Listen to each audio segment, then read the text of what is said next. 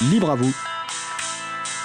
L'émission pour comprendre et agir avec l'April, l'association de promotion et de défense du logiciel libre.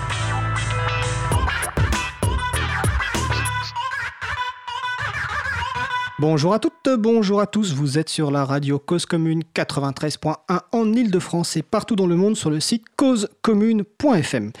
La radio dispose d'un web chat, donc utilisez votre navigateur libre préféré. Rendez-vous sur le site de la radio, causecommune.fm, et vous pouvez nous rejoindre sur le salon dédié à l'émission. Nous sommes mardi 7 mai 2019, nous diffusons en direct, mais vous écoutez peut-être un podcast ou une rediffusion. Soyez les bienvenus pour cette nouvelle édition de Libre à vous, l'émission pour comprendre et agir avec l'April, l'association de promotion et de défense du logiciel libre. Je suis Frédéric Couchet, son délégué général. Alors le site web de l'April, c'est april.org et vous y retrouvez déjà une page consacrée à l'émission avec un certain nombre de références que nous allons citer au cours de l'émission. Et évidemment, les références seront mises à jour après l'émission. N'hésitez pas à nous faire des retours, à la fois sur ce qui vous a plu, des questions, mais aussi des points d'amélioration. Je vous souhaite une excellente écoute. Alors, nous allons passer au programme de l'émission. Nous allons commencer dans quelques secondes avec la chronique de Jean-Christophe Becquet, président de l'April, chronique intitulée Pépites libres. Alors, normalement, Jean-Christophe est avec nous par téléphone. Bonjour Jean-Christophe. Bonjour Fred, bonjour à tous. Alors on se retrouve dans, quelques secondes. D'ici une quinzaine de minutes, notre sujet principal portera sur les licences libres avec Mélanie Clément-Fontaine et Olivier Hugo, que je présenterai plus en détail tout à l'heure. En fin d'émission, nous aurons la chronique d'Isabella Vanni, le libre fait sa com, avec une interview téléphonique de notre graphiste bénévole préféré, Antoine Bardelli. Et à la réalisation de l'émission aujourd'hui, Patrick Creusot. Bonjour Patrick. Bonjour tout le monde. Alors tout de suite, place au premier sujet. Donc nous allons commencer par une intervention de Jean-Christophe Becquet. Donc Jean-Christophe est président de l'April. Sa chronique s'intitule Pépite libre. Donc Jean-Christophe nous présente dans le cadre de ses chroniques une ressource disponible sous licence libre. Alors vous apprendrez tout à l'heure ce que c'est qu'une licence libre plus en détail. Donc texte, images, vidéos ou base de données, sélectionnées pour son intérêt artistique, pédagogique, insolite, utile. Et les auteurs de ces pépites ont choisi de mettre l'accent sur les libertés accordées à leur public via une licence libre. Alors, quel sujet souhaites-tu aborder aujourd'hui dans le cadre de cette chronique, Jean-Christophe? Donc aujourd'hui, je propose de vous parler des ressources libres pour la formation en ligne. En effet, l'offre de formation en ligne s'est considérablement développée ces dernières années, notamment à travers les MOOC pour Massive Open Online Course ou CLOM en français, les cours en ligne ouverts massifs. Donc plusieurs plateformes proposent des cours en ligne, souvent gratuits et ouverts à tous, mais pas libres. Je veux dire par là que la licence appliquée aux ressources pédagogiques qui composent la formation n'est pas une licence libre. On ne peut donc suivre la formation, mais on ne peut pas réutiliser librement les textes, les illustrations, les enregistrements audio-vidéo pour partager à notre tour ce que l'on a appris. Prenons par exemple la plateforme FunMOOC, qui héberge des formations en ligne pour plus de 50 établissements d'enseignement supérieur en France et dans le monde. Lancée par le ministère de l'Enseignement supérieur et de la Recherche en 2013, cette plateforme affiche l'objectif de diffuser la connaissance au plus grand nombre. On peut s'y former en mathématiques, en physique, en biologie, en médecine, en linguistique, en économie, en informatique, etc. Leur site fait état d'un million d'inscriptions à 150 cours en ligne. Les briques qui composent ces cours sont le plus souvent sous licence Creative Commons. Mais contrairement à une idée reçue, toutes les licences Creative Commons ne sont pas libres. En l'occurrence, la licence Creative Commons by NC ND, utilisée pour la plupart des ressources, n'est pas libre. D'abord, elle interdit l'utilisation commerciale, NC, ce qui est contraire à la liberté de copier et de réutiliser sans aucune restriction et pour quelque usage que ce soit. Ensuite, elle, interdit la modification, ND, une autre liberté fondamentale héritée du mouvement pour le logiciel libre. Pour bien comprendre, on pourra lire l'excellent article d'Alexis Kaufmann sur le Framablog. Dis papa, c'est quoi une œuvre culturelle libre? Je donne la référence de cet article sur la page de l'émission. C'est donc assez naturellement que je reprendrai ici l'appel de l'April. Libérez vos œuvres, publiées sous licence libre. Pour libérer vos savoirs, optez pour une licence libre. Par exemple, la licence Creative Commons by SA. La clause de partage à l'identique, SA, permet la réutilisation et la modification de votre travail, mais vous assure en retour de profiter des versions modifiées sous la même licence et donc avec les mêmes libertés. Dans la philosophie du libre, c'est ce que l'on appelle le copyleft. Et comme dit le juriste Evan Boglen, cette hérédité de la licence crée un pot commun auquel chacun peut ajouter quelque chose, mais duquel personne ne peut rien retirer. Mais je veux surtout dans cette chronique mettre en avant des ressources libres. Je vous propose donc de terminer avec une sélection de formations en ligne pour lesquelles les auteurs ont fait le choix d'une licence libre. Commençons par nos amis de Wikimedia France avec le Wikimook, une formation en ligne qui se propose de vous apprendre à contribuer sur Wikipédia. Cette formation est disponible sous licence libre Creative Commons by SA, la même que pour l'encyclopédie libre. On trouve aussi une formation Apprendre à coder avec Python de l'Université libre de Bruxelles, sous la même licence. Ou encore, s'initier à l'enseignement en sciences du numérique et technologie, proposé sous licence Creative Commons by par l'INRIA pour les enseignants. Il n'est pas surprenant que les auteurs qui partagent leurs leur, euh, cours sous licence libre exercent dans des domaines liés à l'informatique. En effet, historiquement, les licences libres ont été inventées pour les logiciels avant d'être adaptées pour s'appliquer à d'autres ressources comme les textes, la musique, les images ou la vidéo, objet de cette, chronique Pépite libre. Il en existe sûrement d'autres, mais le site FunMOOC ne permet pas de faire une recherche par licence. Signalons enfin qu'on trouve d'autres plateformes de formation sous licence libre. C'est le cas par exemple de Tela Formation, de l'association Tela Botanica, qui vous propose d'apprendre la botanique et qui a fait le choix de la licence libre Creative Commons by SA. Bah, écoute, merci Jean-Christophe. En plus, c'est une excellente introduction pour le sujet d'après. Tu expliques tu as cité des mots qui seront encore plus détaillés, notamment la notion de copyleft ou gauche d'auteur. Tu as cité Ben Moglen, qui est un juriste qui a beaucoup travaillé avec la, Fondation pour le, logiciel libre. Euh, juste peut-être quelques précisions que je notais en, t'entendant. Tu venais de parler de l'absence d'un moteur de recherche sur les licences. Ça me fait penser euh, que tu as sans doute vu l'annonce de euh, Creative Commons qui vient de mettre en, en version, on va dire, en production, son outil de recherche d'images libres. Et il y a un critère de choix par rapport aux licences. Donc, je crois de mémoire, il y a 300 millions d'images euh, maintenant. Donc, c'est euh, sur le site de Creative Commons. Donc, c'est commons.org. Il y a le moteur de recherche. Donc, vous pouvez faire des, des recherches d'images par type d'image et par licence. Euh, tu as parlé de Wikipédia, j'invite les personnes qui nous écoutent à réécouter les deux émissions que nous avons déjà consacrées au sujet de Wikipédia euh, récemment, donc vous les trouvez sur le site euh, de l'April. Ah, peut-être pour préciser sur, le fonctionnement des MOOC, il nous reste un petit peu de temps. Donc c'est des cours en ligne massifs, donc avec beaucoup de personnes, et le principal outil pour contribuer à ces cours, il faut participer, c'est en fait c'est Internet, c'est-à-dire que c'est pas des cours en présentiel.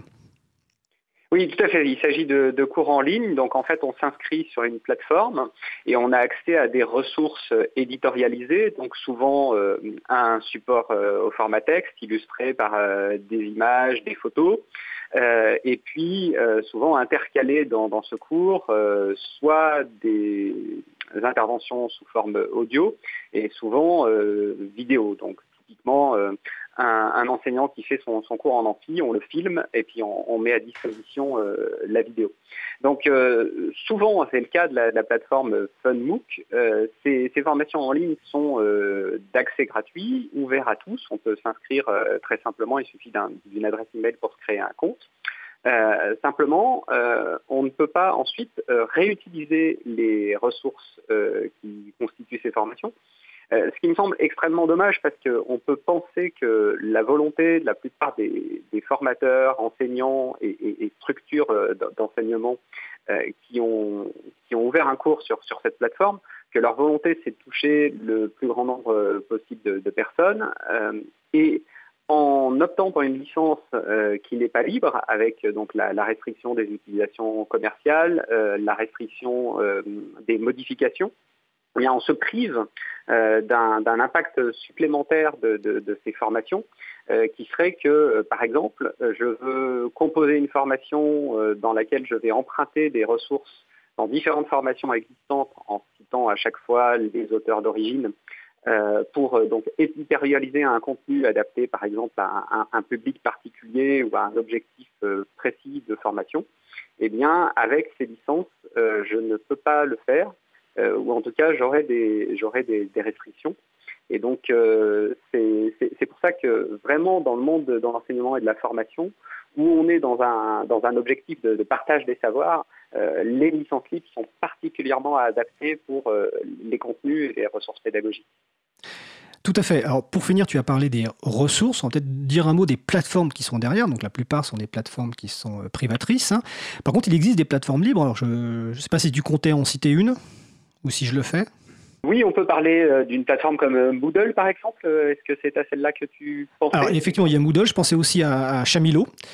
Euh, qui est une plateforme libre. Et il faut donc préciser que ces plateformes, donc là, qui permettent d'héberger des MOOC, hein, euh, on ne parle pas de la ressource, mais de la plateforme logicielle pour héberger les MOOC, donc sont développées sous licence libre pour donner en fait aux, personnes et organisations la possibilité d'organiser des MOOC, euh, notamment à un coût accessible et à la fois dans un esprit, on va dire, de responsabilité sociale et de, de développement d'un patrimoine commun et public. Euh, tout en étant des outils de, qualité. Hein. C'est pas parce que c'est libre que c'est pas de qualité, mais c'est des fois des outils qui sont même supérieurs en termes de fonctionnalité à des outils euh, privateurs. Donc voilà, je voulais citer donc effectivement Moodle, euh, Chamilo, il en existe sans doute d'autres. Et en tout cas, ça permet à des gens de vous, qui veulent mettre en place des MOOC, là, donc des, des formations, d'utiliser des outils libres de A à Z, à la fois en termes plateforme et en termes ressources. Tout à fait. Et comme ces plateformes sont, euh, les logiciels qui font fonctionner ces plateformes sont euh, développés selon les, modèles des, développeurs de logiciels libres, souvent il y a une meilleure prise en compte euh, des attentes des, enseignants, des formateurs et des organismes de formation qui veulent publier des, des MOOC. Donc effectivement, c'est des très bons outils. Et ce qu'on peut espérer, c'est d'avoir à la fin des, chaînes complètes de, de plateformes qui serait euh, mise en œuvre avec des logiciels libres dont euh, les ressources euh, seraient sous licence libre. et donc là, on serait complètement dans l'esprit de, de, la chronique Epic Libre et de ce que promeut l'April. Tout à fait. Alors pour relayer une sorte de question sur le, salon web de la radio par qui sont financés les divers MOOC. Pour répondre très rapidement, évidemment, les, les MOOC privés sont, sont, financés par des structures euh, privées, mais par contre, évidemment, quand c'est financé par nos impôts, donc par exemple des MOOC de collectivités publiques, euh, collectivités locales euh, ou autres, bah, naturellement, comme c'est des impôts, c'est de l'argent public, le choix à la fois de la plateforme logicielle libre et des ressources libres devrait s'imposer. Jean-Christophe?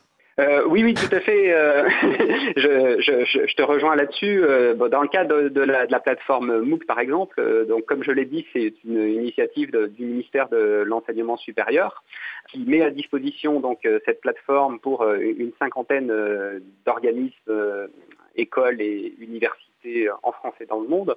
Et donc, bon, il y a un intérêt à cette plateforme, c'est la mutualisation de la ressource, la ressource logicielle, l'hébergement.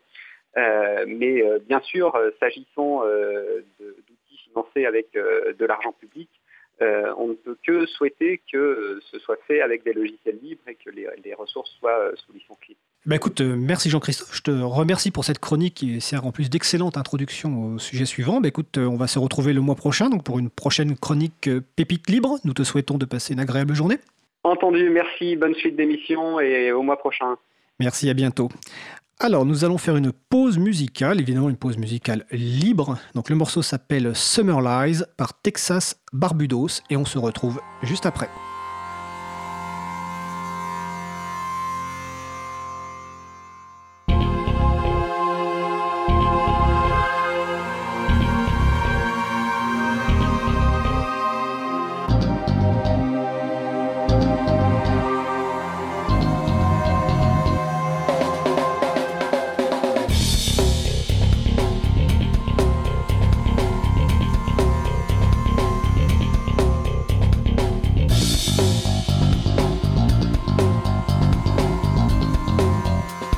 Cause commune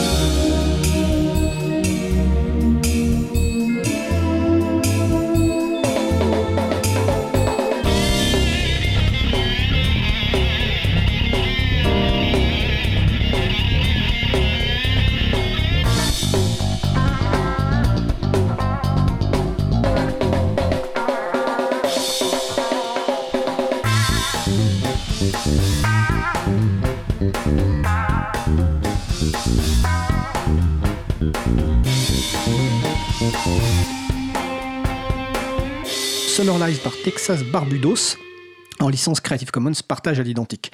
Donc vous écoutez l'émission Libre à vous sur Radio Cause Commune 93.1 en Ile-de-France et partout ailleurs sur le site causecommune.fm alors juste avant la pause musicale, nous parlions de, licences libres pour les, les MOOC, donc la formation en ligne massive. Eh ben, on va poursuivre avec les licences libres. Et justement, on va rentrer un petit peu dans le détail pour expliquer ce que sont ces fameuses licences libres dont on a déjà parlé plusieurs fois dans l'émission, mais sans forcément rentrer dans les explications.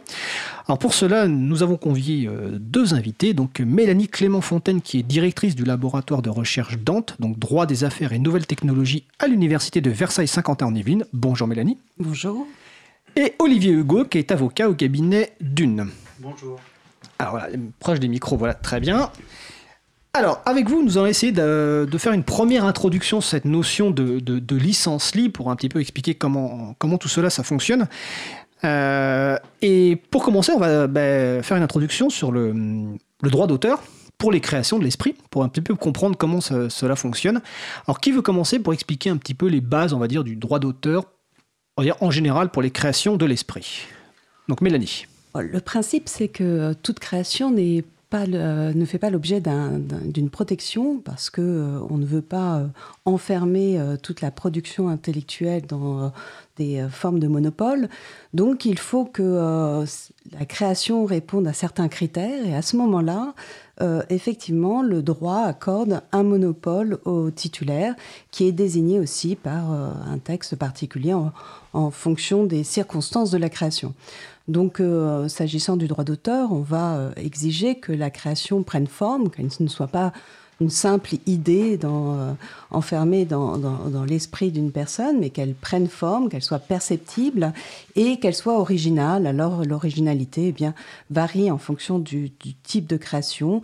Euh, traditionnellement, c'est l'empreinte de la personnalité de l'auteur, c'est-à-dire euh, ce qui a, su insuffler de sa personnalité dans, sa création, ou du moins l'effort intellectuel qu'il a produit pour faire cette création. Et à partir de là, eh bien, il dispose d'un monopole pendant un certain nombre d'années, euh, traditionnellement 70 ans à compter de sa mort. Peut-être que vous allez pouvoir préciser les deux types de droits qui concernés par le droit d'auteur. Donc il y a le droit patrimonial et le droit moral.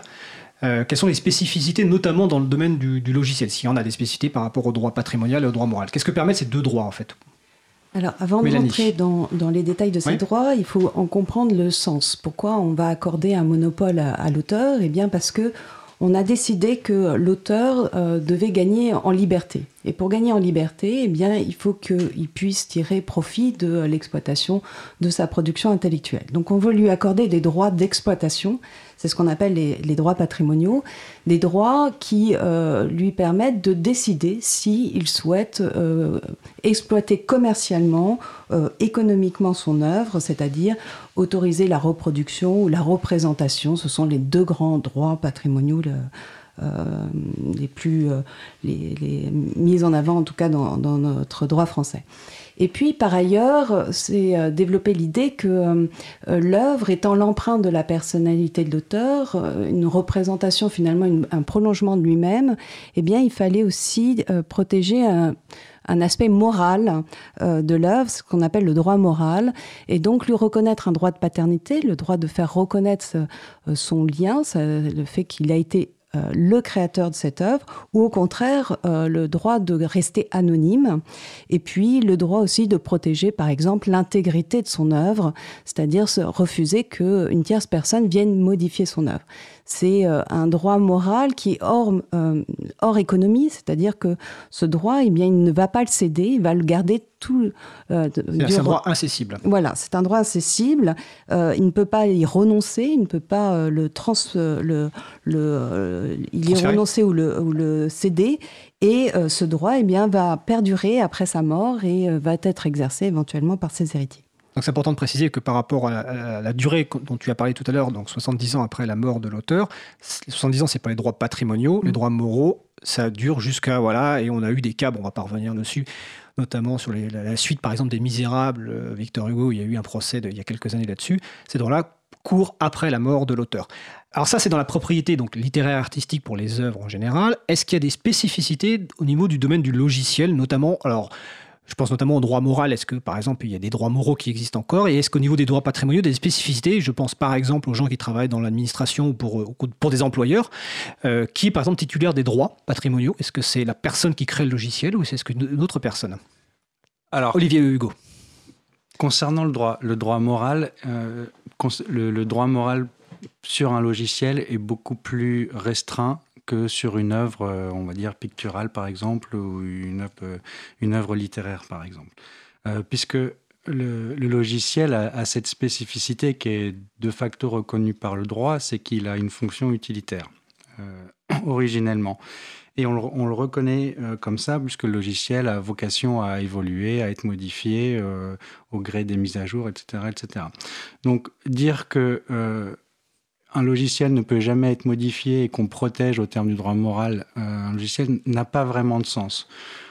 On va considérer que le droit moral sur un logiciel va se limiter vraiment au droit à la paternité, c'est-à-dire au droit au nom. C'est-à-dire que vous avez écrit un logiciel, euh, si on le diffuse, ou même à partir du moment où on le reproduit, il faut qu'il y ait votre nom qui soit mentionné, ce qui est d'ailleurs euh, un socle commun de l'ensemble des licences libres. Donc ça, il y a une cohérence euh, assez forte euh, entre le, droit d'auteur euh, tel qu'organisé et, les licences libres. Et le droit moral, il faut rappeler aussi que c'est quand même une spécificité qui est en droit français et en droit civil qu'on connaît pas, qu'on connaît pas en, droit, par exemple, en droit américain ou en, common law. donc là, c'est une, différence assez forte. Euh, donc c'est vraiment euh, le droit moral un aspect de la personnalité, euh, comme tu l'as rappelé, qui, reste attaché à l'auteur ou, à ses ayants droit. donc c'est attaché à une, à une, personne physique. la problématique, je pense, liée aux droits patrimoniaux et aux logiciels et, et à la titularité, la règle, de toute façon, veut qu'un auteur en droit français soit une personne physique, ce n'est pas une personne morale. En revanche, effectivement, dans une relation entre, un, par exemple, un développeur et son patron, un salarié dans une entreprise. Euh, on va, le code de propriété intellectuelle dispose que, sauf euh, convention contraire, notamment dans, le contrat de travail, il y a une dévolution des droits, c'est-à-dire que même si je, code, euh, je reste auteur, je suis auteur, mais les droits, en fait, sont transférés automatiquement sur la tête de l'employeur pour qu'ils puissent notamment, euh, et, logiquement, on puisse développer, parce qu'en général, un logiciel, c'est pas une seule personne qui travaille dessus, vous avez des équipes entières, et qui puissent euh, divulguer le logiciel euh, sous son nom, comme ça arrive dans, dans, tout, grosso modo, dans, dans, tous les logiciels. Donc là, il y a une petite spécificité, effectivement, quelque chose que c'est c'est plus rare de de, créer des œuvres protégées dans le cadre d'un contrat de travail. Ça peut, ça peut arriver, euh, encore une fois, dans d'autres choses que le logiciel, si vous êtes graphiste, etc. Mais là, on n'a pas, de, on pas de disposition particulière, donc il faut prévoir des clauses de cession dans les contrats de travail pour euh, les œuvres graphiques, par exemple. Alors c'est différent pour le logiciel. D'accord. Un point qui est important à préciser, même si on ne va pas rentrer dans le détail historique, peut-être une prochaine fois, c'est que euh, c'est pas depuis très longtemps en fait euh, que le droit d'auteur a été choisi. Bon, en même temps, le logiciel, l'informatique n'existe pas depuis trop longtemps. Et il y a eu des débats pour le choix du, on va dire, du, corpus juridique ou de l'instrument juridique entre un droit sui, sui generis, droit d'auteur ou brevet. Mais sans rentrer dans les détails, juste peut-être une précision importante, ce qui est protégé, c'est la forme de, logiciel, ce qui est mis en œuvre, et pas les idées. C'est-à-dire que le fait de pouvoir faire des, par exemple un logiciel libre comme LibreOffice, qui est un traitement de texte sous une licence libre, est parfaitement cohérent avec le droit d'auteur, alors même qu'il existe d'autres suites bureautiques euh, privatrices, parce que ce qui est protégé, c'est la façon dont on écrit le code, et non pas le fait qu'on implémente des idées d'un traitement de texte. Mélanie, est-ce que tu veux préciser là-dessus? Oui, c'est un principe euh, commun à, toutes les œuvres protégées par le droit d'auteur. Pour euh, prendre un exemple hors logiciel qui sera peut-être plus, plus parlant, c'est l'idée d'emballer de, le pont neuf, par exemple. ce qu'avait fait Christo. Euh, cette idée-là, euh, elle n'est pas protégée. Ce qui est protégé, c'est le résultat, c'est le pont neuf emballé.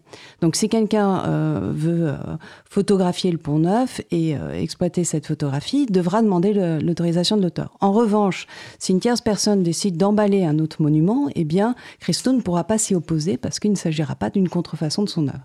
Eh bien, le logiciel, c'est la même chose. C'est la manière dont c'est écrit, c'est ça qui va être protégé, à l'instar d'une œuvre, d'un roman, par exemple, et non pas les idées que, qui euh, qui, qui, euh, sont développés dans, euh, dans l'œuvre, que ce soit un programme ou un roman. D'accord. Olivier Hugo, tu veux compléter sur cette partie? Oui, ce qu'on ce dit souvent, c'est que les idées sont de libre parcours, donc on ne peut pas se les, se les, approprier, heureusement, encore une fois, parce qu'autrement, on aurait une, une protection qui est... La, protection du droit d'auteur, c'est une fiction juridique, comme, comme, comme la propriété d'une manière générale. C'est une fiction juridique. On vous dit, vous avez tel droit parce que vous avez créé telle, œuvre et qu'elle répond à tel critère euh, d'originalité notamment et euh, qu'elle n'est pas juste euh, une idée un peu... Alors, ce qui est toujours compliqué lorsque l'on a un dossier, c'est qu'à partir de quand on est dans l'abstraction et à partir de quand on est dans l'expression. Et c'est cette ligne qui est parfois, d'ailleurs c'est ça qui fait l'objet des contentieux en fait, c'est de savoir où est-ce qu'on trace la ligne entre l'abstraction et euh, l'expression, pour, pour continuer sur l'exemple de Christo, effectivement, euh, l'idée d'emballer un monument public, bon, en soi, bah, effectivement, c'est une idée et, on ne pourra pas le faire. En revanche, si euh, je décide d'emballer la Tour Eiffel et que je le, on va considérer que je le fais de la même manière, qu'il y, a, on va dire, justement, la patte de l'artiste, son empreinte, ça a été fait et il y a des points de similarité qui sont tels que euh, il y a une ressemblance qui peut être, troublante. Là, on va rentrer euh, dans l'expression, euh, donc la façon dont on va créer une œuvre. La difficulté avec le logiciel, c'est son aspect fonctionnel, puisque là, on implémente une idée, on veut arriver à un tel résultat. Et pour atteindre tel résultat, est-ce qu'il y a plusieurs façons de le faire, une seule façon de le faire? Est-ce qu'on sait que si on le fait de telle manière, une autre personne le, fera d'une manière totalement différente, ou grosso modo, on va se dire que pour implémenter, euh, pour aller du, de A vers euh, C, il va nécessairement falloir passer par B et qu'il n'y a pas 50 façons de le faire. Et dans ce cas-là, on ne sera pas forcément éligible à la protection. C'est ce qui rend euh, la protection du logiciel un peu différent que si on prend deux œuvres littéraires, par exemple, on compare deux livres. Euh, parce que le, logiciel, on, ce qu'on protège, c'est initialement c'est le code source, euh, c'est une œuvre littéraire comme une autre aussi, hein, donc c'est ça, il y, a aussi un double aspect de protection, euh, protection générale, parce que c'est un langage, le code, et, ensuite aussi il y a l'aspect utilitaire du logiciel, c'est pour ça qu'il y a un double aspect de protection dans le droit d'auteur. D'accord. Et comme l'a dit tout à l'heure Mélanie, ce, critère d'originalité euh, qui est la propriété littéraire artistique dans le domaine du logiciel comme c'est utilitaire, c'est l'apport intellectuel qui doit être démontré. Peut-être qu'on y reviendra tout à l'heure dans le cas des contentieux. Dernière question sur cette partie-là avant d'aborder donc évidemment la, mise en œuvre des licences libres. Quel est le formalisme pour être régi par le droit d'auteur Est-ce qu'il y a un formalisme? Est-ce qu'il faut déposer son œuvre quelque part euh, ça, c'est une différence du droit d'auteur avec, euh, par exemple, le droit des marques ou le droit des brevets. Il n'y a aucun formalisme. L'œuvre est créée au fur et à mesure de sa création. Donc, elle n'a même pas besoin d'être achevée pour, euh, pour être protégée. Simplement, il, s'agit de prouver que cette œuvre a été créée et de prouver aussi sa paternité pour pouvoir se prévaloir de, des droits sur, sur celle-ci. D'accord, donc ça c'est un point important effectivement par rapport à d'autres droits où il n'y a pas de là où il y a à certains formalismes. Là, il n'y en a pas. Évidemment, quand on va parler des licences libres et des logiciels libres, euh, la publication sur Internet des, codes avec l'historique et notamment sur les outils de forge de logiciels apporte évidemment des, sécurités juridiques supplémentaires. Donc là, c'est une, introduction sur la, partie droit d'auteur. Alors je précise pour les personnes expertes sur le sujet que nous n'avons pas abordé évidemment les exceptions spécifiques au droit d'auteur du domaine du logiciel. Nous le ferons sans doute dans le cadre d'une autre émission parce que c'est très très large, hein, notamment l'exception de décompilation, euh, par exemple, euh, la copie de sauvegarde et pas de copie privée, etc. Là, on se concentre vraiment sur la partie licence libre dans une première introduction. Alors justement, donc on a vu donc euh, le logiciel, donc l'outil juridique, donc depuis 85 en France, si je me souviens bien, c'est donc le droit d'auteur. et au niveau européen aussi. Comment ça s'applique donc dans le domaine du, logiciel libre? Alors, la première question, on va rappeler peut-être les quatre libertés fondamentales du logiciel libre. Qui veut les rappeler? Ou ah d'accord, en fait on, me regarde moi, ah, d'accord. bon, on, va, rappeler la base donc, qui a été euh, de formalisme de définition du logiciel libre, donc qui sont quatre libertés fondamentales, donc la liberté d'utiliser le programme euh, comme bon vous semble, la liberté d'étudier son fonctionnement parce qu'il est livré avec sa recette de cuisine, la liberté de le modifier bah, soit pour corriger des bugs, soit pour le faire évoluer, car comme le disait si bien tout à l'heure Olivier Hugo, un logiciel libre, enfin un logiciel d'ailleurs n'est jamais terminé, il évolue. Et la quatrième liberté, c'est la liberté d'en faire des copies, donc soit de la version originale pour le diffuser autour de soi, soit de faire une rediffusion de, de versions modifiées. Donc ça, ça a été les quatre libertés fondamentales définies dans les années 80. Mais après qu'on a bien compris, il faut qu'elles soient mises dans, le droit juridique quelque part, qui est donc le droit d'auteur, et c'est là qu'intervient cette notion de licence libre. Donc comment ça se passe concrètement? Mélanie ce qui, est intéressant euh, d'abord de, souligner, c'est que euh, les licences libres vont s'appliquer à des euh, logiciels protégés. On reconnaît une protection, donc il y a un monopole. Et la personne titulaire de ce monopole va prendre la décision de partager finalement l'usage de son logiciel. Euh, ce monopole lui permet initialement d'interdire l'utilisation du logiciel et c'est ce qu'on va appeler le copyleft. Euh, cette personne va renverser cette logique-là en disant bah, de ce monopole, je vais en fait lever tous les péages et autoriser la copie, la modification, la diffusion et l'usage euh, de mon logiciel. Ce qui euh, est intéressant, c'est que euh, ça ne s'arrête pas à la transmission du logiciel, mais ça, c'est une invitation à partager la création de ce logiciel.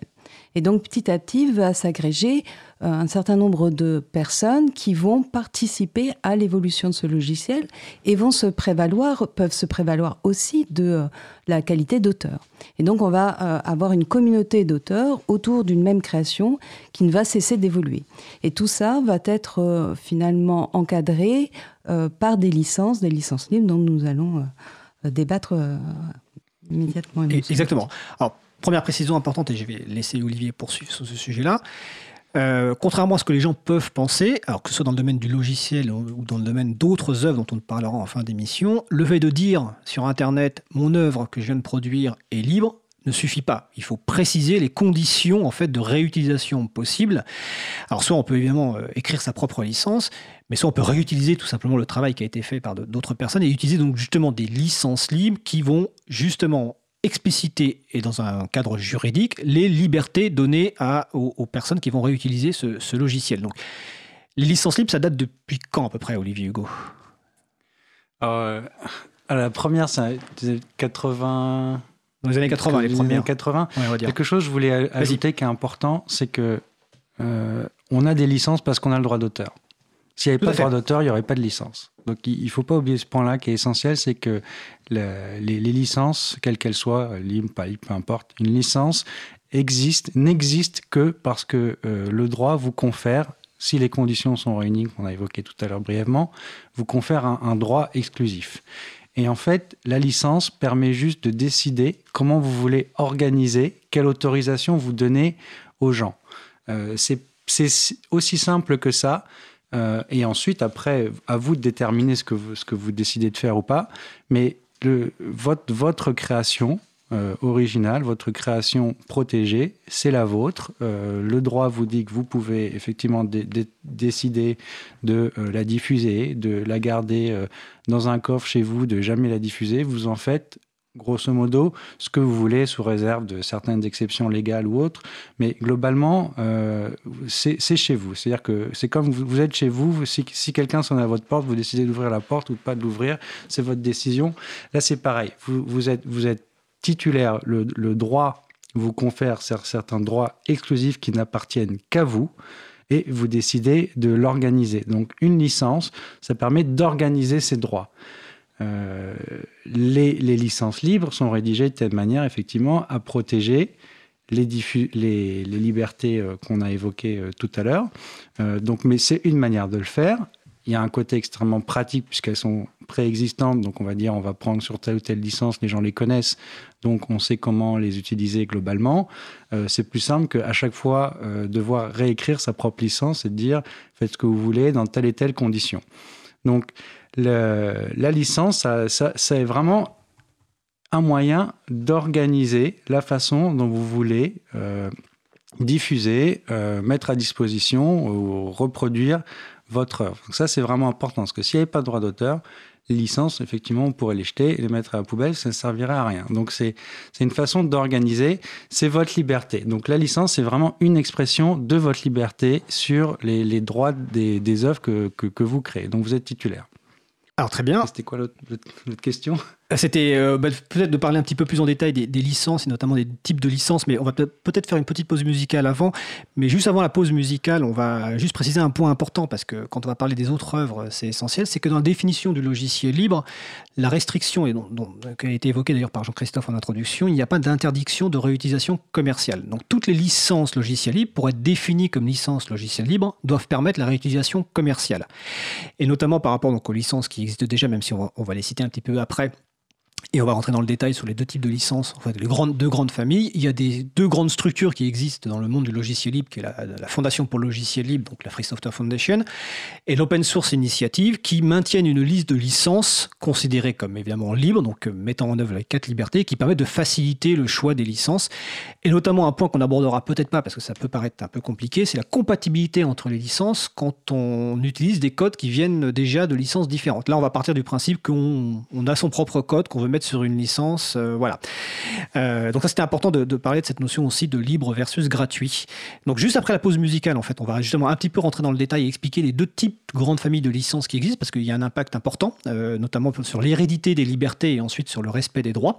Mais on va faire une petite pause musicale, donc le temps que je retrouve... oui, voilà, j'ai retrouvé. Donc on va écouter Opening Theme par Daniel Bautista, et on se retrouve juste après.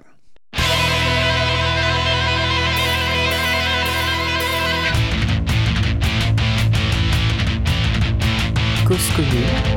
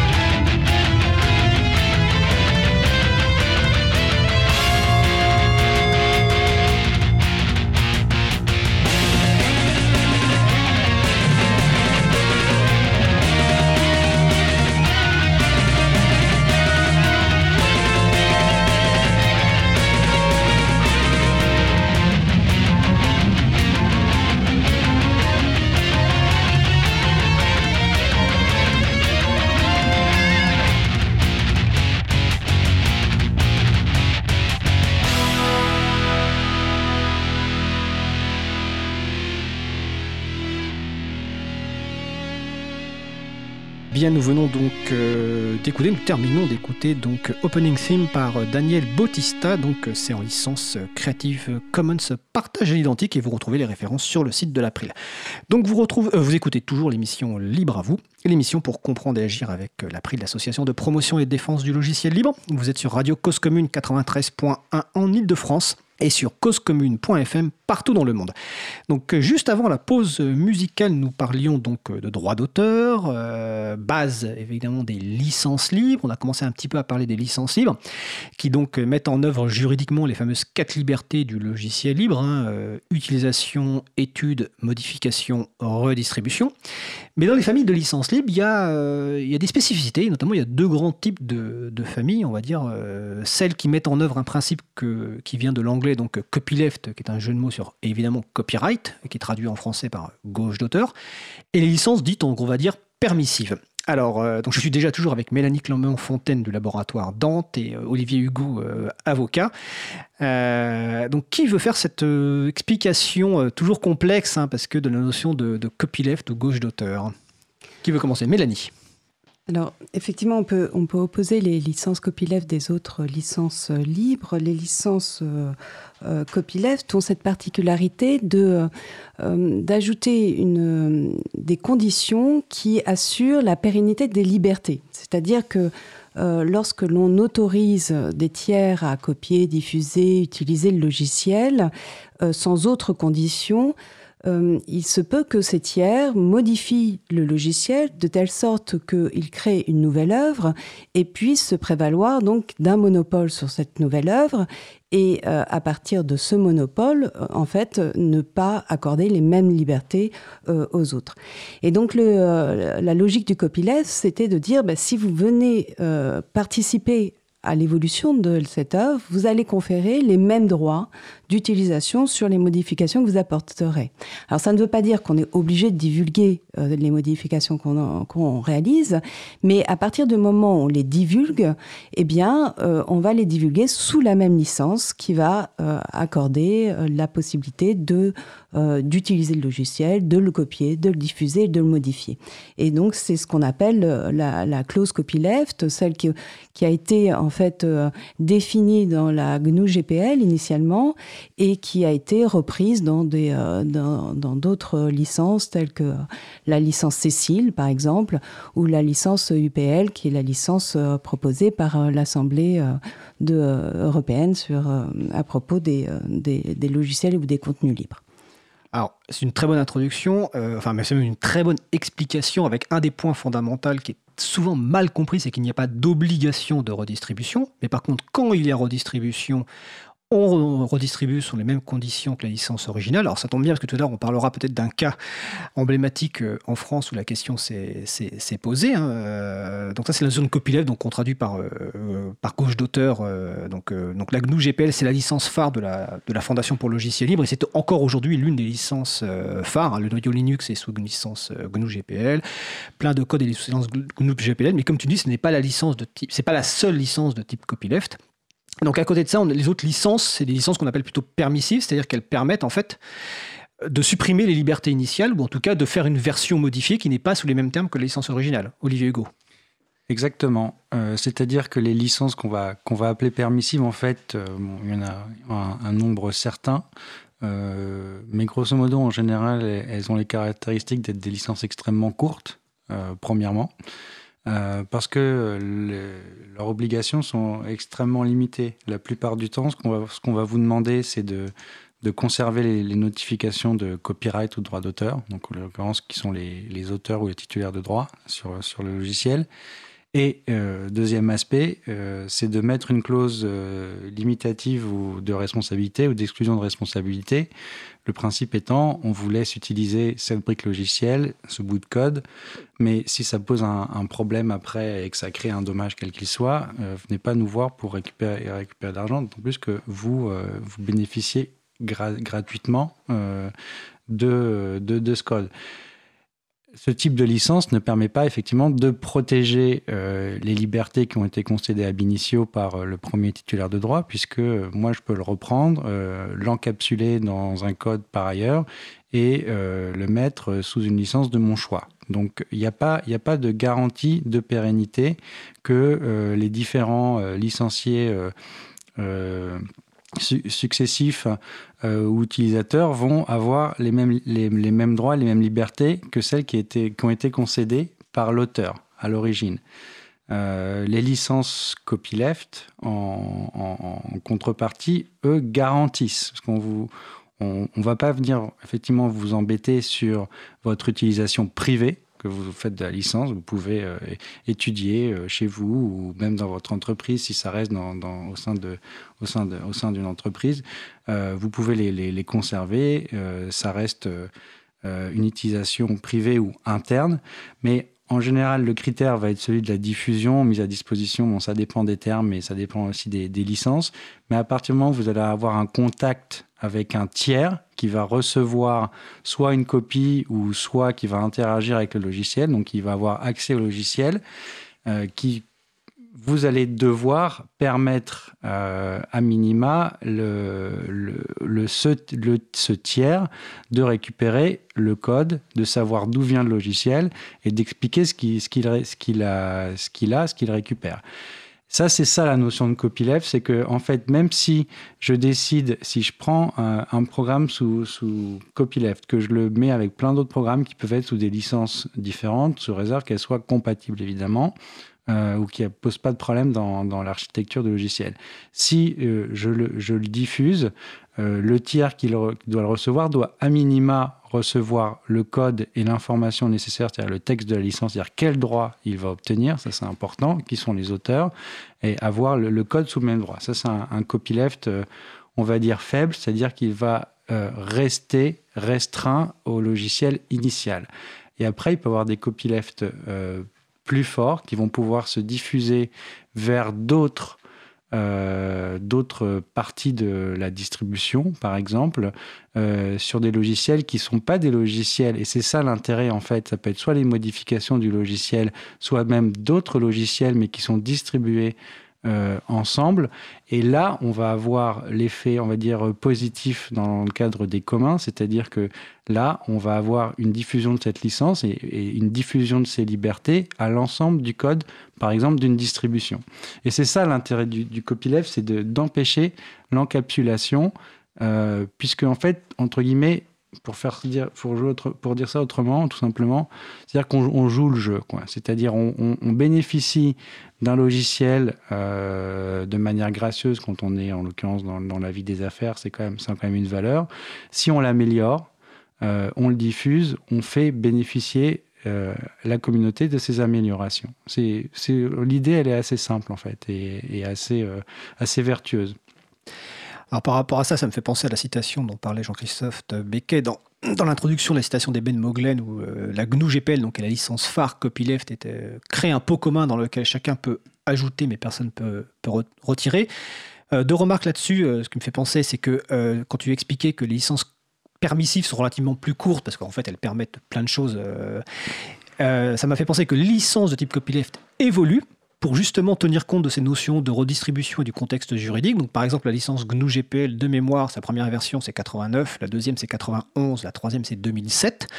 Donc il y a déjà maintenant 12 ans. Il est probable qu'il y ait une nouvelle version dans quelques années à venir pour justement tenir compte de l'évolution juridique et de ce cette notion de redistribution. Il y a aussi des versions un petit peu évolutives, enfin dédiées par exemple au web, comme l'Afero GPL. Alors je suis désolé, on avait, essaie d'éviter d'employer des, noms de licences ou d'acronymes, euh, de les limiter. Sur le site de l'April, donc euh, dans la page consacrée à, l'émission, dans les références, je vous ai mis les deux liens vers le site de la, Fondation pour le, logiciel libre et l'Open Source Initiative. Vous avez une liste de licences commentées, notamment la page de la, de la Fondation pour le logiciel libre est très bien faite. Elle explique effectivement les différents types de licences, les pourquoi choisir et les, compatibilités.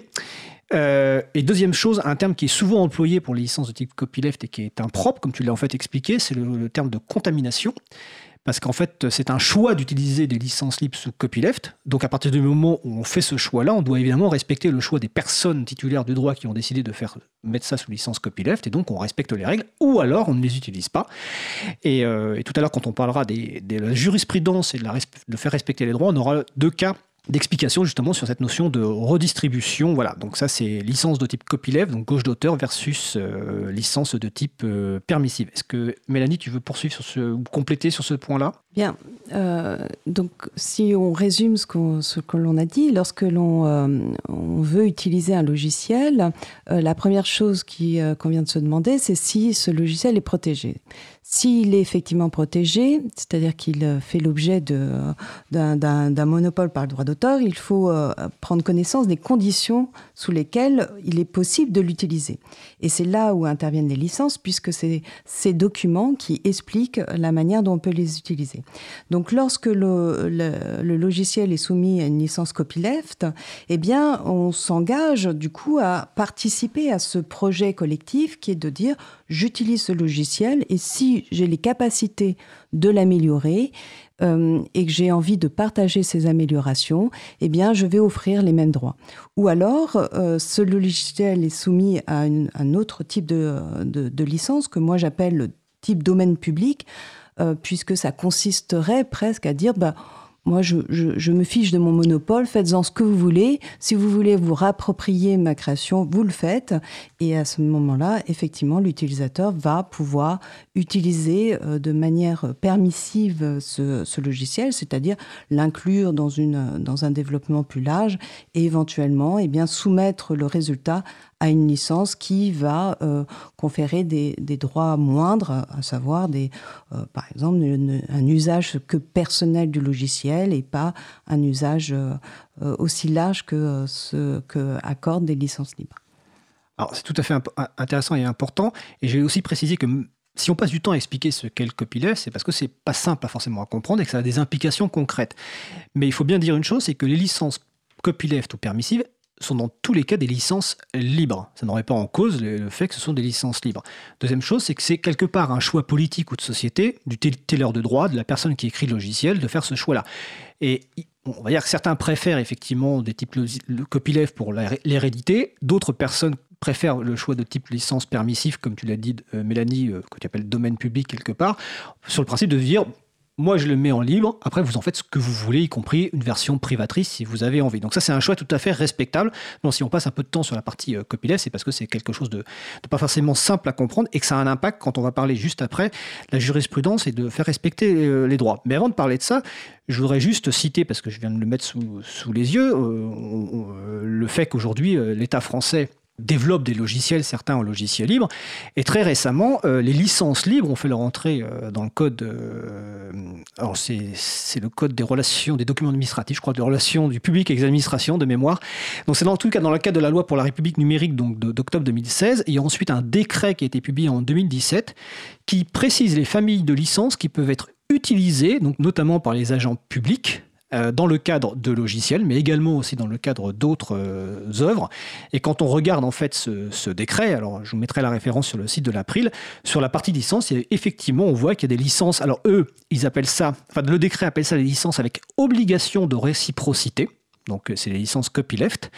Et puis il y a les licences dites permissive. Alors, je vais en citer une parce que c'est sans doute la plus connue, c'est la BSD, donc Berkeley Software Distribution License. Il y a aussi la licence Cécile dont Mélanie a parlé tout à l'heure. Voilà, donc il y a un décret qui permet effectivement, alors c'est le code, euh, clairement, c'est le code des relations entre le public et l'administration, qui dit voilà, aux agents publics qui veulent recourir à une licence libre euh, et qui d'ailleurs pour la plupart des cas sont d'ailleurs dans l'obligation, vous pouvez choisir ces types de licences-là. Elles sont euh, listées dans le décret et évidemment elles sont mises à jour régulièrement sur le site du gouvernement, en l'occurrence le site data.gouv.fr. Donc ça c'est important de préciser aussi cet aspect euh, reconnaissance par l'État français quelque part de ces licences. Mélanie, tu veux réagir? Oui, euh, là, ce dont on parle, c'est des, euh, des, logiciels qui sont créés par des personnes privées. Euh, et, et, par ailleurs, il y a toute une réflexion sur tout ce qui est données publiques. Et donc, c'est ce qu'on appelle la politique de l'open data qui consiste à rendre finalement ce qui a été produit par les administrations, par les collectivités publiques à l'aide des taxes ou euh, des impôts euh, que le contribuable verse, à le rendre au public. Et donc euh, à faire que ces données publiques soient accessibles par tous et réutilisables par tous. Et on retrouve le concept qui a été développé dans le domaine privé à travers les licences libres. donc c'est intéressant et c'est pour ça qu'on voit converger finalement les licences euh, applicables aux données publiques, dont font partie les logiciels, les codes sources euh, au terme de, la loi pour une république numérique, puisqu'elle cite le code source comme une donnée publique. Et donc ce régime converge avec ce qui a été développé par des individus qui sont, que sont les licences libres.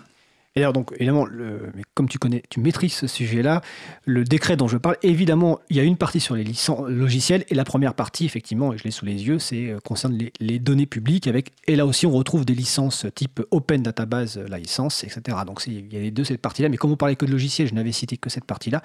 Mais effectivement, et on a déjà consacré une émission sur les, sur les données publiques, alors je ne sais plus quand c'était, mais vous regardez sur le site de l'April, notamment avec nos amis de Regard Citoyen, avec euh, Laurence Compara de la ville de Grenoble et Xavier journaliste à, Next Impact. Euh, donc je vous invite à écouter cette émission. Évidemment, on refera une émission euh, sur le, euh, les données publiques et donc l'open data. Alors, on va passer maintenant à un sujet qui est, on va dire, faire respecter les droits, parce qu'on a bien compris, après ces explications, que bah, notamment les licences copyleft, bah, il y a des, conditions de réutilisation, de redistribution, si on choisit évidemment de redistribuer. Donc là, je vais m'adresser d'abord à l'avocat, qui est, Olivier Hugo, sur la jurisprudence qui existe. Est-ce qu'il y a des cas alors, de non-respect, effectivement, de, des conditions de la licence. Et que, que dit cette jurisprudence? Alors, en, France. Principalement en France, on va rester en France. En, voilà. en, France, on a une jurisprudence qui est euh, aujourd'hui malheureusement assez pauvre. Enfin, malheureusement, c'est pas forcément une mauvaise chose dans, dans le sens où euh, euh, si ça permet d'avoir des, des, règlements à l'amiable qui sont privilégiés, c'est toujours mieux qu'un bon procès. Euh, mais c'est bien aussi d'avoir euh, des, tests, entre guillemets, si on peut dire ça comme ça, euh, des licences libres par les juridictions françaises. Parce qu'encore une fois, une licence, elle existe et elle s'interprète avec un droit. Notamment dans les licences libres, vous n'avez pas de clause, alors c'est peut-être un peu technique, mais vous n'avez pas de clause de, droit applicable, c'est-à-dire que vous n'allez pas nécessairement interpréter une, la même licence de la même manière en droit français euh, qu'en droit américain, par exemple, même s'il faut quand même se dire que globalement, le, droit d'auteur est quand même euh, assez unifié euh, dans, la plupart des pays, en tout cas signataires de la Convention de Berne. Donc, il n'y a pas des différences fondamentales, mais on, interprète quand même au, vu du droit, au, vu du droit local. sur les, en, en, droit français, on a eu une décision euh, qui est Educadre ou Edufort, je ne sais jamais comment on prononce, qui a été rendue par la Cour d'appel de Paris il y a de cela quelques années maintenant, qui constatait la, violation d'une de, d'une licence. Je crois que c'était la GNU GPL, sauf Tout à fait. C'est ça.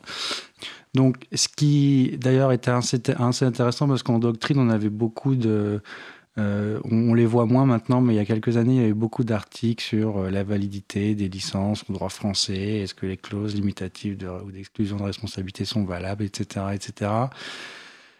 La plupart du temps, euh, c'est quand même un faux débat, comme ça a montré, pour une raison très simple, c'est que quand on est dans une démarche de, de compliance, de mise en conformité, c'est-à-dire qu'en général, on est l'auteur ou le titulaire de droit, et on va pas soi-même aller dire qu'il y a un problème avec la licence que l'on souhaite faire respecter. Puisqu'en fait, euh, c'est un, peu la beauté de, la contrefaçon du droit d'auteur, parce que c'est ça dont on parle, c'est vous vous rendez compte que vous avez écrit un logiciel qui est utilisé par un tiers.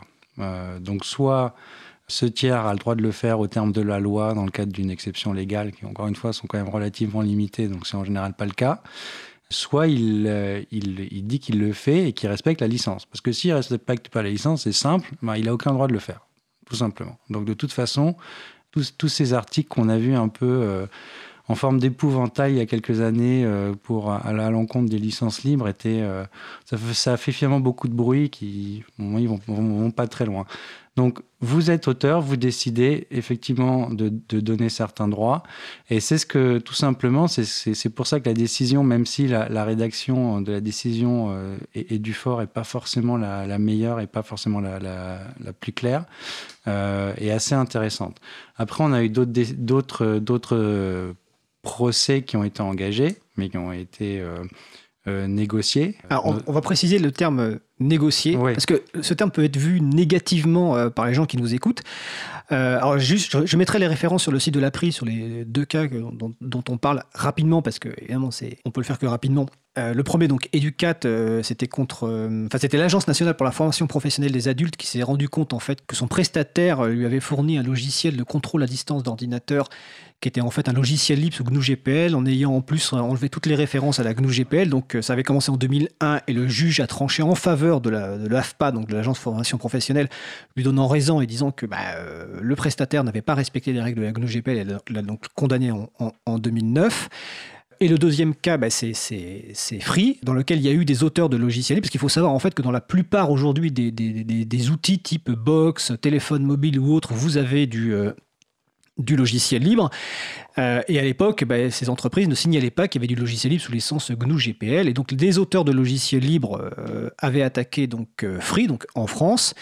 Et quand tu parles de quelqu'un employé, négocier, c'est ça. En fait, l'objectif de ces auteurs quand ils attaquent, c'est de faire respecter leurs droits. C'est pas forcément d'aller au procès pour que la personne, la structure soit condamnée, c'est de faire respecter leurs droits.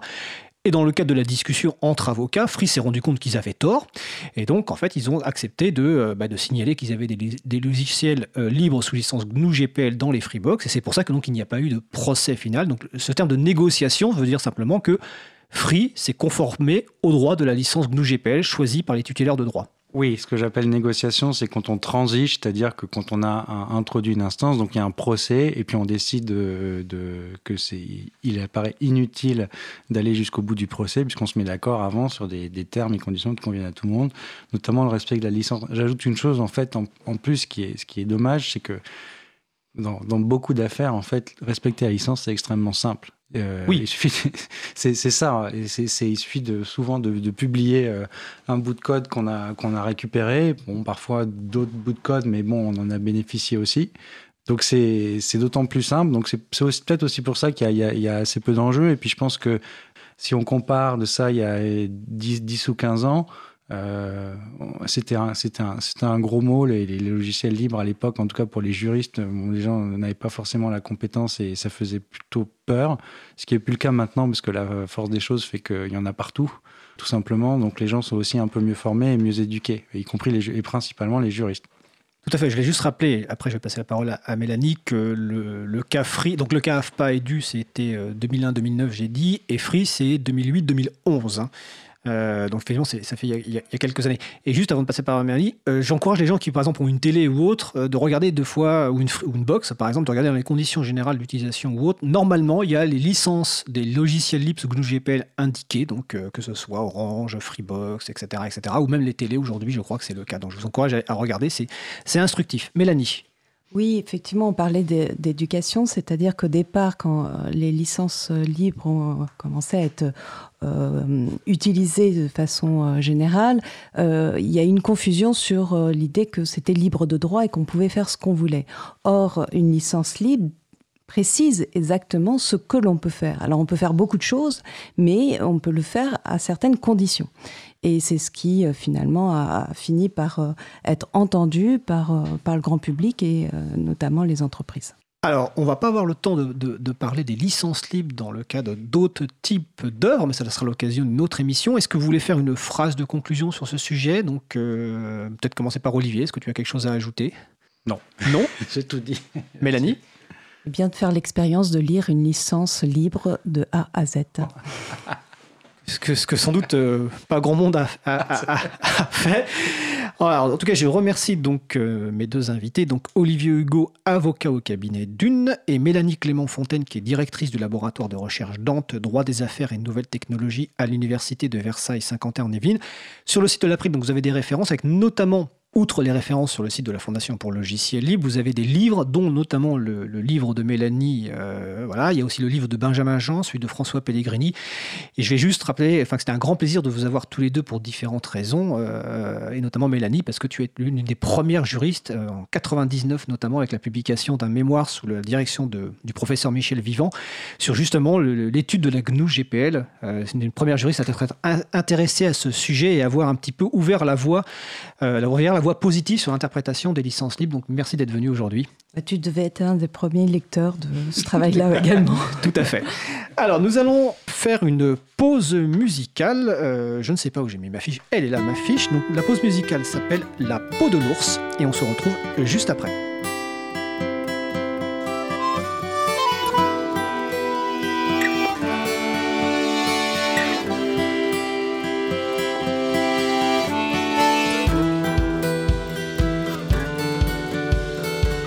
Cause commune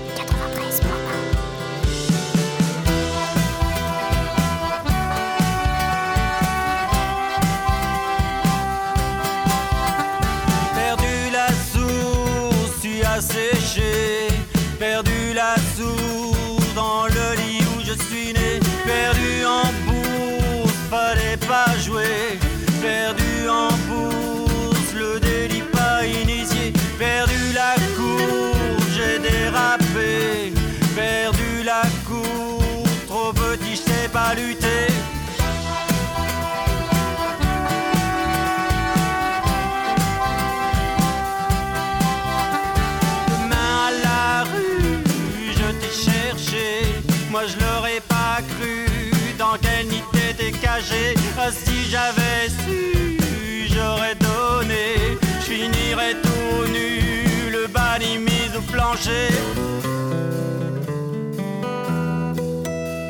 La chute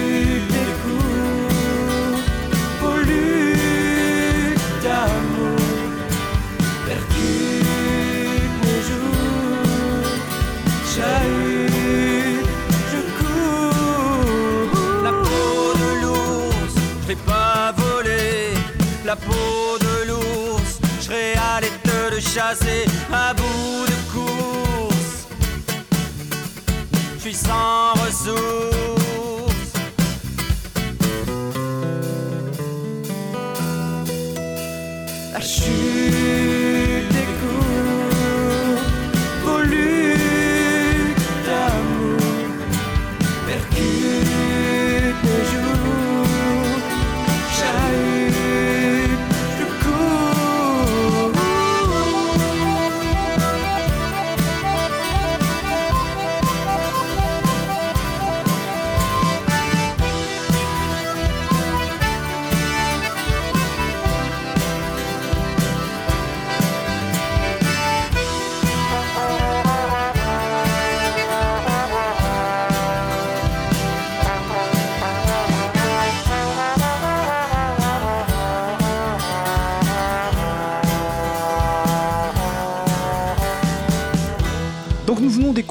La peau de l'ours est en licence Creative euh, Commons partage à l'identique. Alors je précise que ce morceau a été créé lors d'une euh, journée de création musicale Zik libre en bib. Pas facile à dire, donc c'est la musique libre s'invite dans les bibliothèques, mais nous aurons l'occasion bientôt d'inviter une personne responsable de ce site qui promeut l'utilisation de musique libre dans les bibliothèques. Donc vous écoutez toujours l'émission Libre à vous sur Radio Cause Commune 93.1 en Ile-de-France et sur causecommune.fm partout ailleurs. Nous allons aborder maintenant un sujet suivant, donc avec la chronique de ma collègue Isabella Vanni, qui est coordinatrice vie associative et responsable projet à l'April.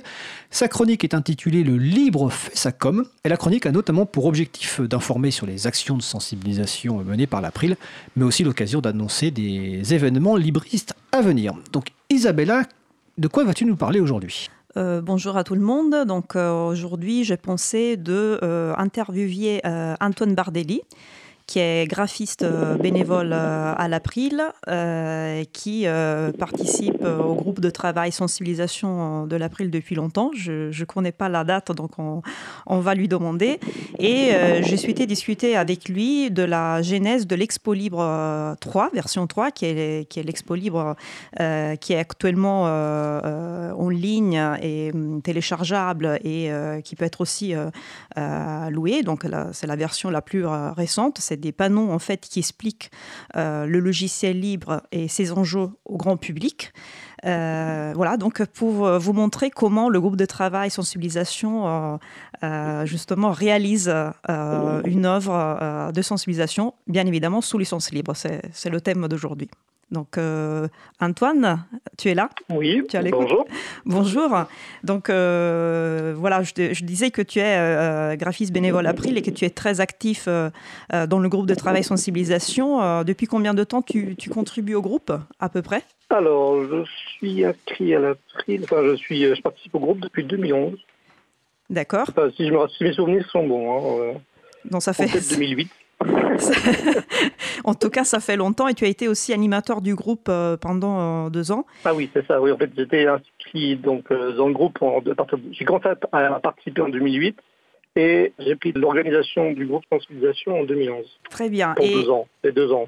Oui, pour deux ans. Et euh, l'une des missions en fait importantes qui t'a qui t'a été euh, euh, confiée, c'était justement la, mise à jour de l'Expo Libre et donc la réalisation de la version 3, la version la plus la plus récente. Et la, question est pourquoi faire une version 3 vu qu'il y avait déjà une version 2 Quels étaient les objectifs? la, la, version 2, elle était très verbeuse. Il y avait beaucoup de, de contenu texte euh, et puis, elle était comme les, les, idées étaient quand même assez dispersées sur tous les panneaux. Donc, euh, ça faisait un, contenu qui était, comment dire, euh, pas assez accessible au grand public.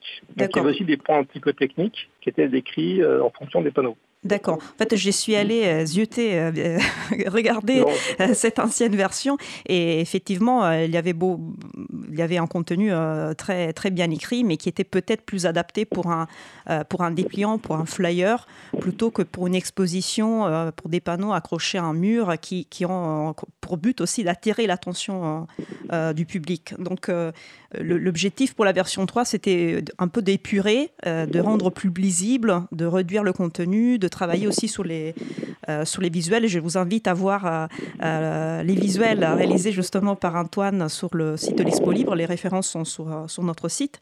Et combien de temps a pris environ pour réaliser cette version 3 Il, me, il me semble que la gestation a été assez longue. Je oui, alors en fait, on a eu la liste on, a, créé, on, a, on a repris la liste des panneaux en 2008. Donc ça a un petit peu pris du temps, on va dire. Oui. Il y a eu une proposition de modèle de panneau en 2010. Euh, elle a été commencée réellement en 2015. Euh, et après, effectivement, il y a des publications, je crois, fin 2015. Puis après, elle a été traduite en 2016 en anglais, traduite en espagnol en 2016 aussi, 2016 aussi je crois. Euh, peut-être publiée en espagnol en 2017. Et ça, si je me, moi, je suis pas tout à fait sûr pour la date de publication. mais voilà, donc ça fait quand même 10 ans de gestation. Comment ça s'explique? Comment cette longue gestation s'explique pour, pour une œuvre de, de un projet comme ça, ben, il faut la disponibilité de tous les intervenants, euh, il faut des compétences mobilisées, il faut mettre au point les textes, euh, il y a après des, des étapes de validation. Donc effectivement, après, il faut réaliser, et puis après, il faut faut mettre en ligne, euh, voilà, etc. Donc c'est toutes des étapes qui sont euh, très très longues. En fait, toi, tu étais en charge plutôt de la partie euh, graphique, visuelle, oui. mais après, il y avait des, des, des, bénévoles, de personnes qui ont, qui ont, par exemple, rédigé le, contenu. Il y en a d'autres qui ont relu, il y en a d'autres qui ont fait des retours, des suggestions. Donc, on va dire que tous ces allers-le-retour ont pris pas mal de temps en sachant que euh, le CA, le conseil d'administration aussi, euh, doit intervenir à un, certain point aussi pour, euh, pour valider ce qui est, ce qui est fait, parce que c'est une œuvre quand même qui, qui est sous licence libre. L'auteur est, l'association April, donc il faut que ce soit cohérent avec, avec, avec la, la, mission, les principes de la, de l'association. tu parlais de beaucoup de contributions. Quels sont les outils collaboratifs? Euh, qui ont été utilisés pour faire participer tous, ces, personnes bah déjà, il y a quand même il y a plus de 20 ou, contributeurs sur le texte, on va dire au moins. Hein. Pas mal. c'est beaucoup. sur, le, sur la période déjà, puisqu'il y a entre les, rédacteurs et les traducteurs, euh, les relecteurs, les correcteurs, enfin bref, la validation euh, après. Les, pour travailler avec tous ces outils, il y a beaucoup de, des trois outils qui sont essentiels. C'est le, bah déjà c'est les listes de diffusion, donc euh, qui nous permettent d'échanger euh, et de lancer des idées, d'avoir des retours. Et après, les deux outils essentiels, c'est le PAD, on va dire, qui est un logiciel en ligne qui permet de travailler à plusieurs textes. Et puis, euh, surtout, il y a le wiki, le wiki de l'April, qui nous permet de, de commencer à hiérarchiser les idées et puis d'avoir d'aller jusqu'à la version définitive du, contenu. Bon, ça, je dirais, c'est trois outils essentiels. Hein. Tout à fait. On va dire que le, wiki, on, commence à rédiger la page wiki quand on sait plus ou moins ce qu'on veut faire, parce qu'en fait, le pad, c'est plus intuitif. Euh, les personnes vont sur le site, ils ont juste à, taper, à, préciser leur pseudo, et après, euh, les, personnes peuvent écrire, peuvent faire des commentaires, c'est très fluide. Euh, alors que le wiki, c'est plus structuré, ça demande un petit peu de compétences en plus, mais euh, nous vous invitons quand même à visiter le wiki de l'April parce que c'est pas finalement si difficile de contribuer aux pages, de, de, modifier, de voir comment, comment ça se passe. Euh, et donc voilà, comme tu disais, la publication de l'Expo Libre euh, version 3, donc la version actuelle, est arrivée en 2015. Donc bravo pour ce, pour ce travail. On, va, on va rappeler que les panneaux de l'Expo Libre sont téléchargeables et donc il y a plein d'associations euh, mais pas que. Il y a aussi des bibliothèques, il y a, il y a aussi, euh, euh, voilà, n'importe qui, n'importe quelle structure, personne peut télécharger ces, panneaux et les accrocher. Et, et ça a déjà fait dans plein de lieux en France. Alors peut-être préciser que le site c'est expolibre.org et que sur l'album photo de l'April, donc photo.april.org, vous trouvez l'Expo Libre en, action quelque part sur des bibliothèques, etc. Donc voilà, mais le site de l'expolibre.org, c'est expolibre.org, vous pouvez télécharger les panneaux comme le précise Isabella et vous pouvez effectivement certains sont en location. Et vous pouvez, comme on l'a rappelé, vous pouvez adapter l'exposition à vos besoins, vous pouvez la personnaliser, c'est les droits que la licence libre vous accorde. Donc euh, Antoine, est-ce que tu voulais euh, euh, dire quelque chose d'autre à propos de l'Expo Libre ou à propos de, ton expérience pour la réalisation de, cette œuvre Oui, on peut dire que ce qui est intéressant, c'est que c'est quand même des sources qui sont libres, ouvertes. Donc euh, il y a effectivement, il y a par exemple il y. Euh, rien n'empêche euh, une nouvelle traduction ou l'évolution de cette exposition. Et c'est quand même l'avantage, c'est qu'on peut continuer, si on souhaite, à, agrémenter cette exposition. petite question, Antoine. tu as parlé des outils pour la rédaction des textes, mais quel outil as-tu utilisé pour la mise en page finale de l'exposition la mise en page, c'est deux, deux logiciels euh, qui ont été utilisés pour réaliser l'expo libre, c'est Inkscape pour les illustrations et euh, Scribus pour euh, la mise en page. Deux logiciels libres, on précise. Hein. C'est deux logiciels libres, oui. Et C'est-à-dire qu'on peut télécharger les logiciels et puis regarder comment ont été conçus les fichiers ou éventuellement les adapter. Euh, ce rappel euh, très, très juste des logiciels qui ont, qui ont été utilisés, euh, ça me fait venir à l'esprit qu'effectivement l'expo la, libre de l'April a pu naître grâce au fait que la, la toute première version, qui s'appelait pas Expo Libre, ça s'appelait euh, Vive l'informatique libre, si, je ne me trompe pas. Euh, c'était, euh, avait été produite par la Ligue de l'enseignement Apitux et l'association Linux Alpes, et c'était une œuvre publiée sous licence libre. Et donc c'est, grâce à ça qu'on a pu faire une version 2 et puis une version 3. Alors c'est vrai que la première version était sous licence libre, mais c'était réalisé sous un logiciel propriétaire, Illustrator à l'époque. Euh, et c'est la deuxième version qu'on a pu faire une version 2. Et c'est, je crois, François Poulain qui s'en est occupé de la faire sur Inkscape. Exactement, la, licence libre dans les, moyens légaux euh, pour euh, la jouissance de la liberté de modification, mais après, il faut aussi les moyens techniques. Parce que si on, fait sur un format fermé, après, on est obligé d'utiliser un logiciel prévitaire qui le, qui le lise. Oui. Ah, on est comme obligé de soit de recommencer, soit d'avoir le logiciel en question pour euh, transférer le contenu. je peux parler sur la partie historique pour faire le pour reboucler avec notre premier intervenant Jean-Christophe Becquet. Donc à l'époque, euh, Jean-Christophe Becquet, donc de Linux Alp, a participé en fait à cette première expo. Et comme c'était la Ligue de l'enseignement, si je me souviens bien, qui a finalement fait la mise en page, ça a été le choix effectivement de la, mise, de Ligue de l'enseignement à l'époque de faire en Illustrator. Mais effectivement, à partir de la version 2, grâce notamment au travail de François Poulain, autre bénévole à l'April, c'est passé dans un outil libre. Et ensuite, elle a été grandement améliorée par le travail à la fois sur euh, les listes des membres bénévoles bénévoles de l'April et de l'équipe salariée, et puis la mise en page finale, effectivement, d'Antoine euh, Bardelli. Voilà, donc euh, je, remercie Antoine euh, pour, pour avoir intervenu, pour être ici avec nous aujourd'hui, et, bah, merci pour tout ce que tu fais à l'April, et je repasse la parole à Fred. Oui, je voulais juste je voulais juste en profiter parce que c'est, euh, on a peu l'occasion de voir Antoine vu qu'il habite dans une contrée euh, très sympathique. Mais je voulais, voilà, je voulais dire simplement une chose, euh, c'est qu'en tant que délégué général de la de l'April, l'un de mes grands plaisirs en fait est de travailler avec des bénévoles de, de la qualité d'Antoine, parce qu'Antoine est, on, l'a peut-être pas dit, je sais plus, est graphiste professionnel, hein, mais il intervient bénévolement pour l'April. Et non seulement c'est un, c'est un, mec sympa, mais en plus c'est un graphiste de, talent, c'est un communicant de talent. Donc à chaque fois, les idées qu'il nous donne ou les remarques sont, sont, sont, pertinentes, il est disponible, il est réactif. Donc voilà, c'était un grand plaisir et je crois que c'est l'un des grands plaisirs de ah travailler dans le monde associatif, de bosser avec des, des, bénévoles comme, euh, comme Antoine. Tu n'es pas le seul, mais tu es quand même là dans le top du top, on va dire. Donc euh, voilà. Je confirme, je confirme. Et on va citer donc ah, ton site quand même, c'est bardelli.fr euh, sur lequel voilà, vous pouvez retrouver à la ah, fois les. Un coup de pub, bah, écoute, c'est normal, enfin, c'est tout à fait normal. Hein, tu, tout à fait normal. Donc voilà, je voulais juste te remercier. Et je laisse la parole. Non Bah écoute, euh, en tout cas, merci Antoine, et donc euh, à bientôt. Et puis, bientôt d'ailleurs, sur le site de l'April, vous aurez dans le cadre de l'émission, juste avant les vacances, une nouvelle œuvre d'Antoine. Mais vous attendrez un peu fin juin pour la voir, euh, une œuvre d'illustration par rapport à nos podcasts. Bon, donc merci en tout cas Antoine, et merci Isabella pour cette chronique. le libre fait sa com, et on se voit bah, la le mois prochain pour la prochaine chronique? Tout à fait. Ok. On va passer un petit jingle musical.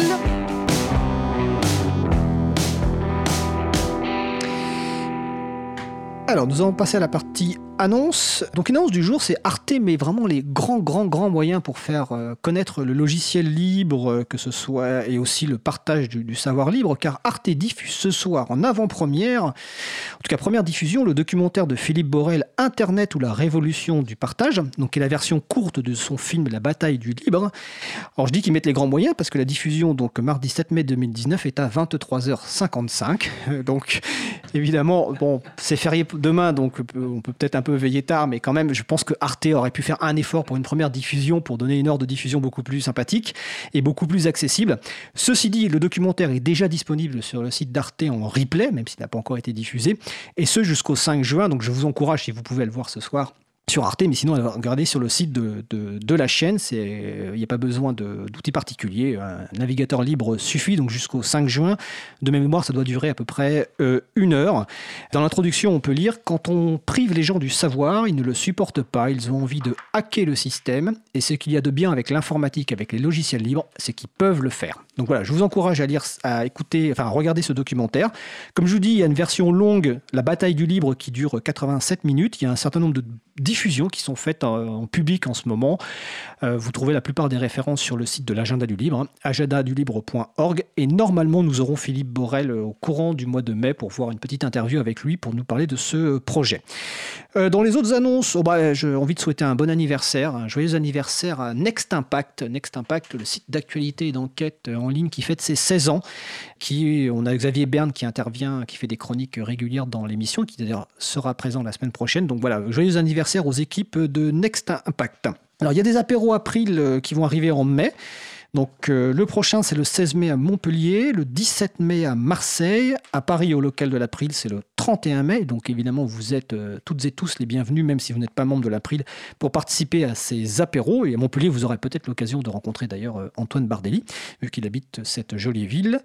En mai, nos camarades de d'Ubuntu France organisent l'Ubuntu Party à Paris, les 18 et 19 mai. Donc je crois de mémoire, mais je demande à Isa confirmation que nous aurons un stand de l'April donc vous pourrez rencontrer les joyeux membres de l'April, l'équipe.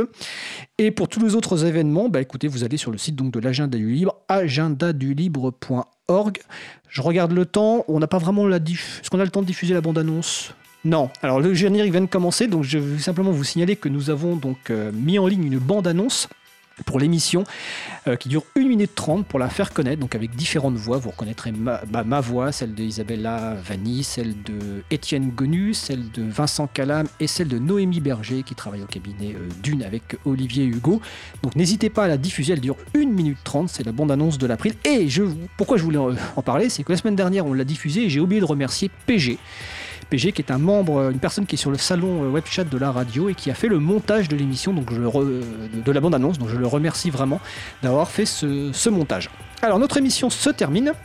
Je remercie les personnes qui ont participé à l'émission, donc euh, ma collègue Isabella Vanni, Olivier Hugo, Mélanie Clément Fontaine, euh, Jean-Christophe Becquet qui était avec nous au téléphone, Antoine Bardelli et évidemment à la régie, à la réalisation euh, Patrick Creusot. Vous retrouverez sur le site de l'April, donc april.org, une page consacrée à l'émission avec toutes les références, donc on va mettre à jour cette page après l'émission. La prochaine émission aura lieu mardi 14 mai 2019 à 15h30. Alors notre sujet principal portera sur le développement logiciel libre, donc avec une, développeur, une développeuse et un développeur qui vont nous parler de ce métier fabuleux de développement logiciel. Je vous souhaite de passer une belle fin de journée. On se retrouve donc mardi 14 mai. Et d'ici là, portez-vous bien.